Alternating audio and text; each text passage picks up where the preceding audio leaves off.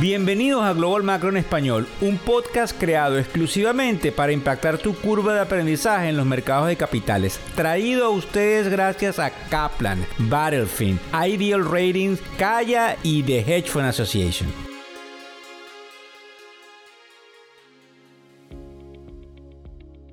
Hola, ¿cómo están? ¿Cómo les va? Feliz viernes. Hoy es 24 de marzo del año 2023.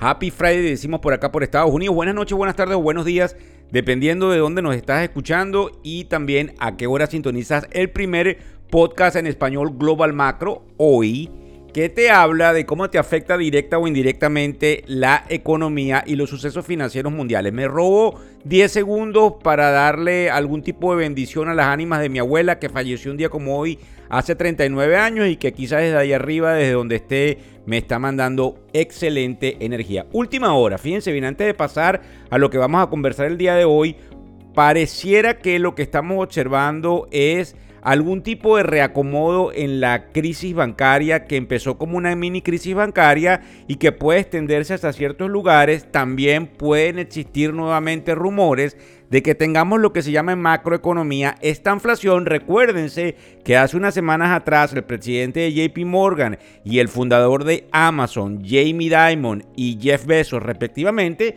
hablaban de que podría venir un problema importante. En el podcast de hoy vamos a tocar ciertas cosas interesantes para que ustedes se hagan su propio juicio de valor. Fíjense bien, vamos a hablar para mis compatriotas venezolanos que nos están escuchando con atención sobre las ramificaciones de la caída de los precios petroleros y por qué está sucediendo esto a nivel mundial Vamos a hablar del por qué los bancos pudiesen, como lo dijo ya el presidente de la Reserva Federal, dar menos acceso a los créditos corporativos y las consecuencias de los mismos, además de que qué tan fuerte puede ser la crisis que estamos viendo a nivel mundial luego de haber recopilado una cantidad de información y por supuesto, al final vamos a tratar de ponerles a ustedes los escenarios de lo que dicen los analistas que creen que vamos a seguir subiendo o los analistas que creen que nos vamos a caer y a desplomar para que ustedes saquen sus propias conclusiones y bueno, yo les voy a dar mi opinión particular, además de que vamos a ver por dónde van los mercados y qué nos están indicando para que efectivamente no sea nada más desde la tribuna que les damos la noticia, sino que se las podemos explicar. Fíjense ustedes,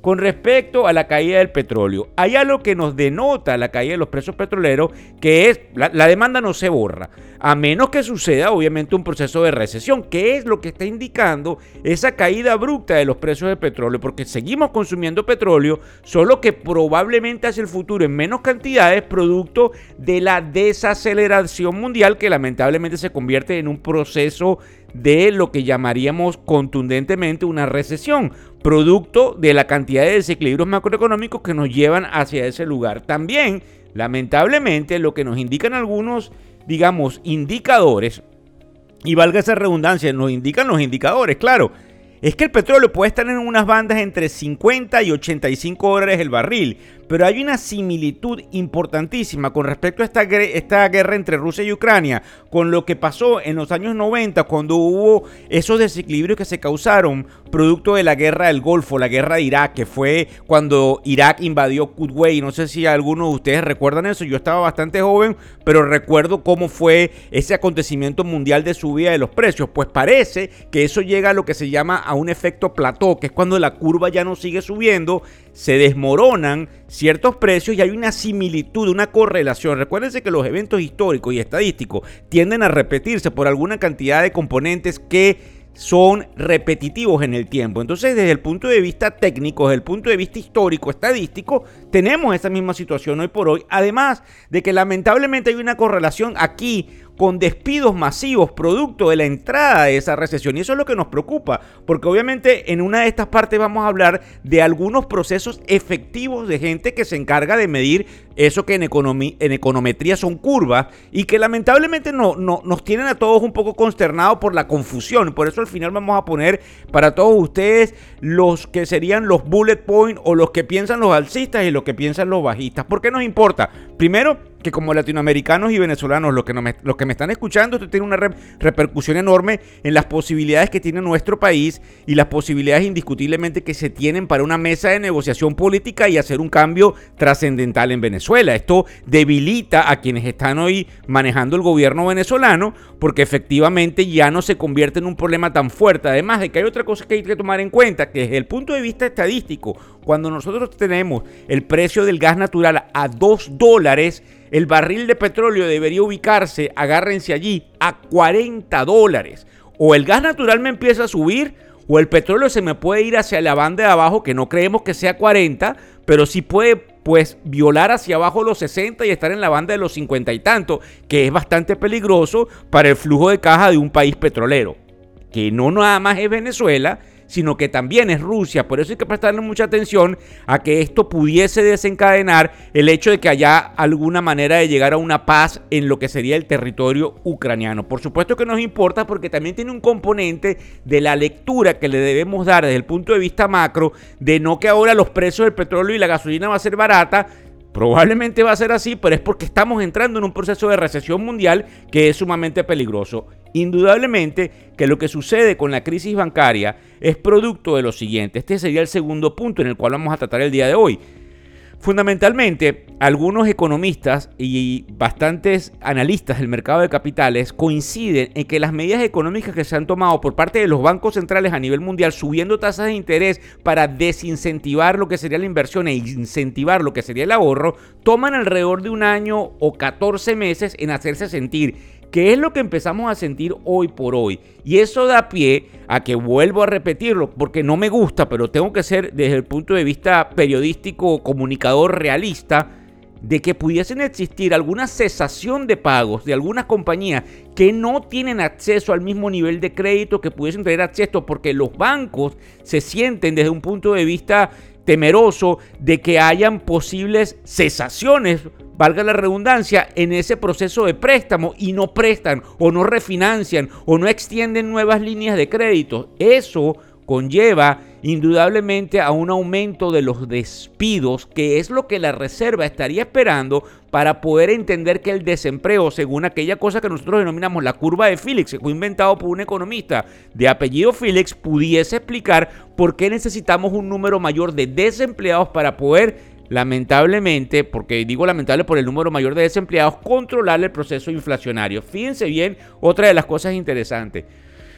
Los fondos de private equity, los fondos de capital privado, según unos indicadores de la semana pasada que estuvimos analizando esta semana, eh, ellos piden prestado a la banca para comprar compañías en lo que se llama en inglés un leverage buyout, LBO, es así como se dice en inglés, LBO.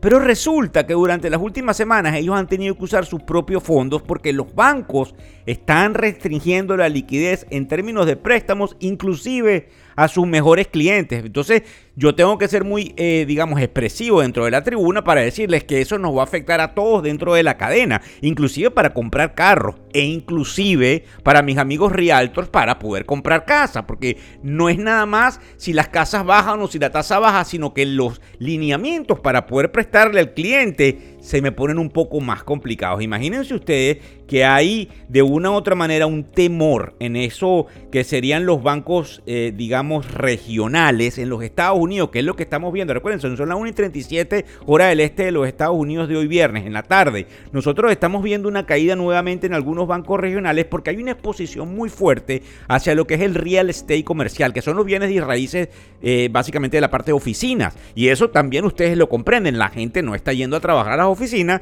la gente está trabajando remotamente y obviamente esto tiene una correlación con la parte del real estate residencial también y es lo que indica que claramente pudiésemos ir a una recesión. Sí, por supuesto, y tengo que decirlo, no son buenas noticias, pero son la realidad de lo que está sucediendo y por supuesto que también les quiero decir, este podcast no es corto, este, este podcast es de fin de semana, donde probablemente lo van a tener que volver a escuchar. Con respecto a la crisis bancaria mundial, como les estaba diciendo ahorita, con respecto a los bancos, hay algo interesante con respecto a ese real estate comercial que afecta fundamentalmente a los bancos regionales. Pero recuérdense que hay algo que yo les estaba explicando en alguno de los podcasts, que es lo que se llamaría la ventana de descuento, que es la manera como los tesoreros de los bancos pueden ir y pueden tratar de pedir prestados con sus papeles. Hay una dinámica que mide cuánto se está pidiendo prestado y sería muy fácil de que ustedes entendieran que si están pidiendo más prestado es porque la crisis es más fuerte. Bueno, afortunadamente en este sentido, hasta el día de hoy podemos ver que lo que la Reserva Federal dio a conocer anoche jueves no había sido tan fuerte como en semanas anteriores. Es decir, los bancos habían ido a requerir prestado mucho menos producto de que el pánico pareciera haber mermado. Lo que pasa es que hoy en las mañanas nos despertamos con un problema mediante el cual las acciones de Credit Suisse habían caído casi un 15%, que se han recuperado, pero no es de Credit Suisse, de Deutsche Bank, que es el banco alemán, se han recuperado precisamente porque Deutsche Bank no es Credit Suisse desde el punto de vista de cómo tiene su balance y cómo tiene una cantidad de activos. Pero el problema ahí es muy fuerte porque ese banco sí representaría un riesgo sistemático porque hay una cantidad de relación paralela con el sistema bancario americano. Yo creo que por ahí me entienden, porque la conclusión es que no sabemos del todo lo que puede estar pasando y lamentablemente cuando el río suena, pues como decimos en español, piedras trae. Y entonces es como decimos, es hora de revisar nuevamente en dónde están los depósitos porque esta gripe, como yo les pudiese quizá narrar a todos ustedes, tiene algo de importancia. Si yo no me enfermo nunca, pues no me debo enfermar. Pero si yo me voy a un lugar donde hay una gripe fuerte, probablemente me contagio. Y aunque tenga unos sistemas inmunológicos muy fuertes, pues lamentablemente aquí puede haber un contagio que pueda desencadenar una crisis más que proporcional. Para que tengan una idea, porque el fin de semana va a ser importante. La, la, la calle, como se le diría a los analistas, ellos están esperando la resolución que suceda con un banco que se llama First Republic Bank, que es que definitivamente lo compren. Además, de que obviamente pudiesen también comprar los activos del Silicon Valley Bank. Obviamente ambos bancos están eh, eh, patéticamente eh, de caída. Ya ustedes saben lo que el, banco Silicon Valley pues obviamente cerró. El First Republic está cotizando en la bolsa con ciertas caídas, con muchísima volatilidad. Pero también hay otra cosa interesante que es que se espera que el Congreso pudiese tomar una decisión con respecto a la garantía de depósitos, que hoy está por los 250 mil dólares, pero que la gente está presionando para subir ese nivel porque obviamente están los clientes corporativos que mantienen todo lo que pagan con respecto a nómina y todo lo que nosotros desde el punto de vista empresarial, también nosotros somos una compañía, tenemos empleados, pues obviamente trabajamos con dinero que algunas veces supera lo que sería esa posibilidad de seguridad en los depósitos. Entonces esto es algo que debería pasar inminentemente, además de que la crisis que tenemos con el Deutsche Bank tiene un problema de contagio en España, tiene un problema de contagio en Italia y en Portugal. Es un problema sumamente difícil porque indudablemente este proceso de la banca sabemos cómo empieza, pero como ustedes entienden, no termina hasta que termina. Es decir, pueden haber bancos que son muy buenos, pero que no aguantan lo que es una corrida porque ellos no están totalmente líquidos y tienen que ir a cometer errores. Es lo que se llama errores forzados precisamente por el problema que tienen de poder entregar liquidez, algo sumamente complicado. Nos importa enormemente por lo que yo les decía, todos tenemos cuentas bancarias. Desde el punto de vista de qué debemos comprar, que mucha gente me dice, Víctor, has hablado por 12 minutos y a mí lo que me interesa es hacia dónde va el mercado de capitales, a ver qué le digo a mi manejador de fondos, qué debería hacer, dónde debería ubicarme. Fíjense ustedes, en vez de decirles qué hacer, yo les voy a poner los lineamientos de los que creen que vamos hacia el alza. Los que creen que vamos hacia el alza tienen alrededor de tres o cuatro lineamientos sumamente importantes. Uno, que es verdad, que es que cuando el sentimiento está totalmente negativo, y me disculpa que yo vaya rápido porque a mí no me gusta ir lento porque es la única manera de que ustedes me sigan sintonizando.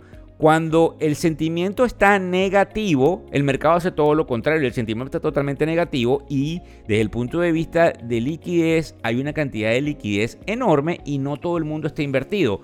Por consiguiente, cualquier subidita me puede poner a que la gente le empiece a echar dinero. ¿Qué gente? Los inversionistas institucionales que son remunerados por el proceso del manejo de fondos que están sentados en una cantidad de liquidez. La otra es que las comparaciones de la crisis bancaria que tenemos hoy con la del 2008 son irreales. Nosotros no tenemos el mismo problema global que teníamos en el 2008. Tenemos un problema causado por una abrupta subida de tasas de interés más que proporcional. También es el hecho que es una realidad de que cambia el tono de la reserva y la Reserva Federal de los Estados Unidos no pareciera tan dispuesta a seguir subiendo tasas de interés. Recuérdense que estamos hablando de los puntos de lo que creen los que dicen que la bolsa va a seguir subiendo. Además, de que hay algo aquí interesante. Si los papeles están cayendo, por lo que yo digo de que el petróleo está bajando y hay un flight to quality, ¿qué es un flight to quality? Bueno, el flight to quality es que se vamos, nos vamos, volamos hacia la calidad. Entonces los bonos de 2 años y de 10 años están bajando de rendimiento porque los están comprando. Eso es volar a calidad, que en inglés se llama flight to quality porque hay una crisis, ¿verdad? Entonces, si los bancos están le voy a decir cómo se dice en venezolano, porque hay algunos venezolanos que me, que me oyen, enyucados, que es decir, que tienen un tostón con esos bonos que rinden menos de lo que rinde el mercado hoy por hoy, pues indudablemente si esos bonos eh, empiezan a rendir menos en el mercado secundario, que es en el mercado al contado, me ayuda a mi portafolio porque ya la tasa de interés no se va tan arriba y yo tengo estos, estos bonos, estos tostones aquí que obviamente están ahora eh, equilibrándose. Entonces, estos señores que dicen que vamos hacia el alza, hablan de todas estas presiones y dicen que fundamentalmente las compañías se han preparado con un recorte masivo de costos, de que no hay tales riesgos de que no tengamos ganancias, de que obviamente no hay tales presiones con respecto al dólar, porque entonces las compañías van a poder vender hacia afuera eh, mucho más en términos de otras monedas y que indudablemente el dólar tampoco se está revaluando considerablemente. Además que hay inventarios muy limpios además que hay una normalización por la cadena de suministro producto de la reapertura china. Eso es lo que dicen lo que creen que vamos para el alza. Y resulta que hay los que están un poco más realistas diciendo, pero ¿qué se comieron estos señores que creen que vamos hacia el alza? Si la realidad es que el petróleo se está desplomando y los rendimientos de los bonos están cayendo, yendo en contra de lo que el mismo presidente de la Reserva Federal está diciendo, porque hay un pánico que todavía no se ha representado cuando empecemos a ver despidos masivos y empecemos a ver que la demanda agregada global viene cayendo. Entonces ellos están viendo que definitivamente hay un menor crecimiento, que vamos a una recesión, de que en la recesión los inversionistas se están fijando en los productos internos brutos y en las ganancias por acción, y las ganancias por acción bajan y los múltiplos de esas ganancias por acción también bajan, lo que presionan los precios hacia la baja en el mercado de capitales, lo que indudablemente hace de que entremos en un poco de pánico y además están diciendo, y para colmo, en esta recesión no va a ser tan fácil como que la inflación está controlada del todo, porque nosotros tenemos lamentablemente un índice de precios al consumidor muy fuerte y no lo que vio Ben Bernanke o Janet Yellen, que eran los expresidentes de la Reserva Federal en, circunstancias anteriores.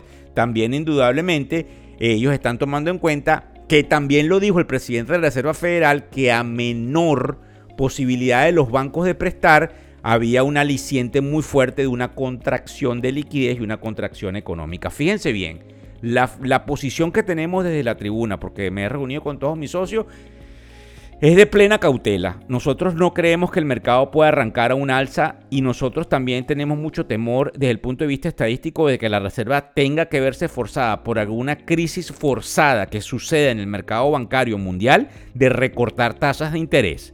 Y eso obviamente ese recorte no va a ser tomado como que volvemos a Alicia en el País de las Maravillas, sino que lamentablemente caemos en una recesión mundial y tenemos que tratar de controlarla teniendo otro tipo de tratamiento y otro tipo de medicina por parte del doctor. ¿Qué tenemos que ver la semana que viene? Ahorita vamos a ver los mercados. Sí, esto ha sido un podcast bastante largo porque lo van a ver, disfrutar el fin de semana, pero es sumamente importante. Fíjense bien, la semana que viene, que es la semana que comienza el lunes 27, no es hasta el viernes que nosotros vamos a estar viendo una cantidad de información importante, como lo es cómo fue la inflación de marzo en la eurozona y cómo fue todo lo que tenía que ver con algún tipo de indicador inflacionario que se llama el PCE, en lo que es el Personal Consumption Expenditures, que tiene que ver con la inflación del mes de febrero en los Estados Unidos, que también nos sale el viernes. Es decir, que es una semana que no va a tener ciertos catalizadores, lo que lo hace explosivo porque no puede tener una tendencia marcada de hacia dónde podemos ir.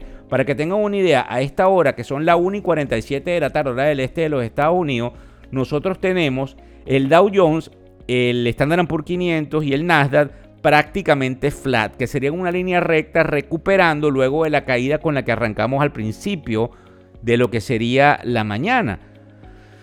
Pero el bono a 10 años, el general, está en 3,36%. ¿Qué significa eso? Ese bono estaba rindiendo 4%. Ustedes están viendo cómo habrá subido el precio para que ese bono ahora rinda 3.36% a 10 años. Es ahí donde está el peligro. Es ahí donde está la liquidez. Es ahí donde todo el mundo está diciendo, señores, vamos a una recesión. Y podría ser bastante fuerte. Así que es interesante que le prestemos atención. ¿Cómo? Bueno, la verdad es que trabajando un poco más, tratando de ver en qué no deberíamos gastar porque pudiesen existir ciertas complicaciones desde el punto de vista de flujo de caja de compañías que ni siquiera nosotros controlamos y que eso pueda determinar ciertos recortes.